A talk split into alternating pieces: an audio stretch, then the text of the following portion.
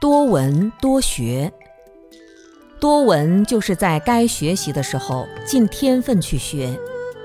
中国古人讲：“生而知之者上也，学而知之者下也。”确实，有些人生下来就懂得孝顺父母、恭敬师长，对美好的东西感兴趣，对众生都懂得爱惜。这属于生而知之者，是最上等的人。而业障深重的人，生下来时傻乎乎的，什么都不知道。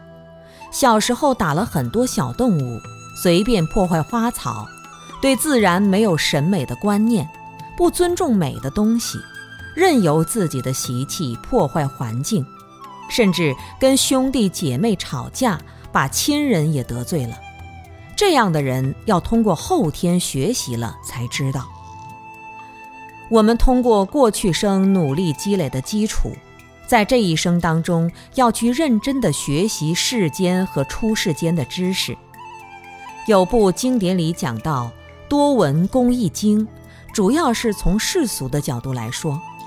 如果延伸到佛法的角度，一个人的生命是吉祥还是不吉祥？要看他有没有给自己增加正面的因素。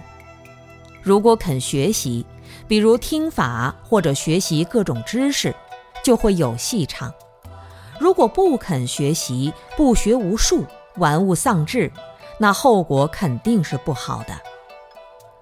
有了准备以后，才会有机会。